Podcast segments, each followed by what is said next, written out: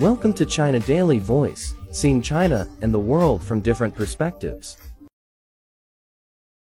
More outbound flights expected for Spring Festival.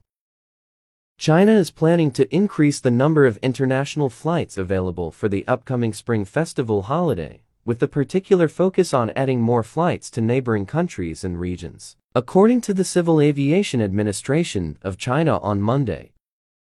This year's Spring Festival travel rush period is expected to begin on January 26 and end on March 5.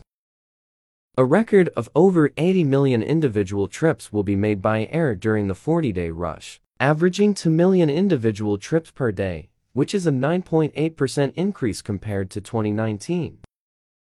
An average of 16,500 flights are scheduled each day during the travel rush.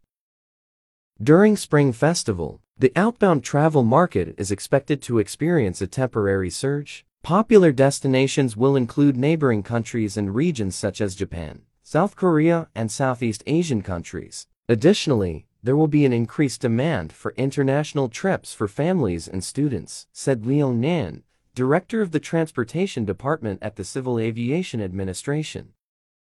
She added the implementation of more convenient visa policies has made travel easier, resulting in an expected increase in people's desire to travel abroad.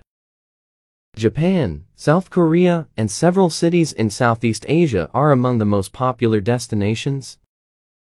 According to Liang, airlines have applied to add more than 2,500 scheduled and chartered international flights during the holiday period. These additional flights will primarily serve Southeast Asia, Japan, South Korea, and other neighboring countries and regions. Specifically, over 600 flights will be added to Japan and Thailand, over 200 to South Korea, 150 to Singapore, and 100 to Malaysia and Indonesia. More flights are planned for routes to Oceania and Europe. A total of 25 airlines have arranged 3,350 flights per week to Hong Kong, Macau, and Taiwan.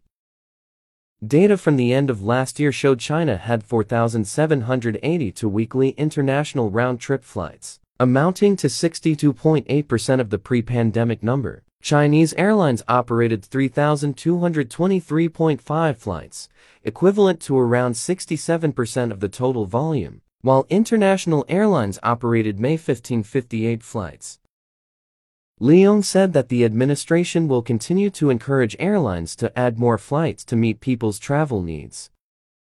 Last week, Song Zhiyong, the head of the administration, said China will continue to support the recovery of the international civil aviation market this year. The administration aims to increase the total number of international flights to and from China to 6,000 per week by the end of this year, which is about 80% of the pre-pandemic level.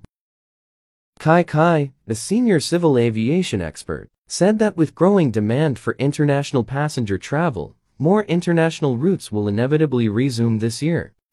That's all for today. For more news and analysis, buy the paper. Until next time.